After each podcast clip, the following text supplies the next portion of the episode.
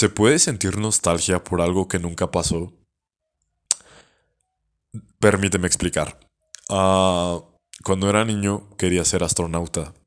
Después quise ser luchador. En algún punto quise ser estrella de rock y creo que era uno de los sueños que más quería en mi vida. Estoy bastante seguro que también quería ser dentista y presidente. No me preguntes por qué, solo sé que era así. Ahora mismo estoy estudiando derecho, ninguna de esas cosas pasaron, pero me causa mucha curiosidad cómo pasé del punto A al punto C. Eh, cómo recorrí todo ese camino, qué, fue lo que pasó, qué, me llevó a tomar estas decisiones. la cosa es que a veces recuerdo esos viejos sueños y siento nostalgia. Siento nostalgia por el Misael ¿Por qué me llamo Misael? Casi nunca lo digo en el podcast.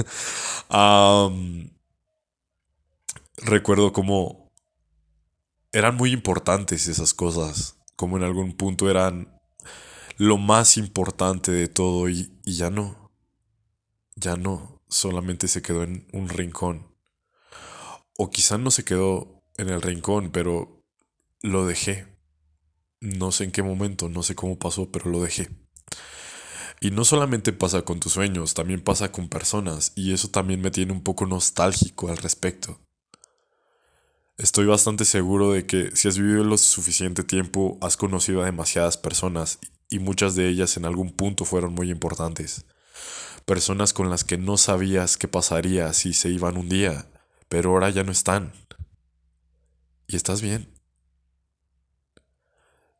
muchas palabras que dijiste, esos mensajes de medianoche, esos abrazos, esos momentos que eran importantes para tu memoria, los ganchos a la memoria, ya no son importantes. Sabes que los recuerdas y probablemente te tienen con un poco de nostalgia a veces, pero ya no existen. Ya no existen esos momentos y, y estás bien. No sé, realmente está bien tener nostalgia por eso. Creo que...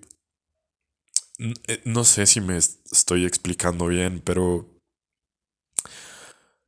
sentir tristeza por algo que dejaste un lado está bien.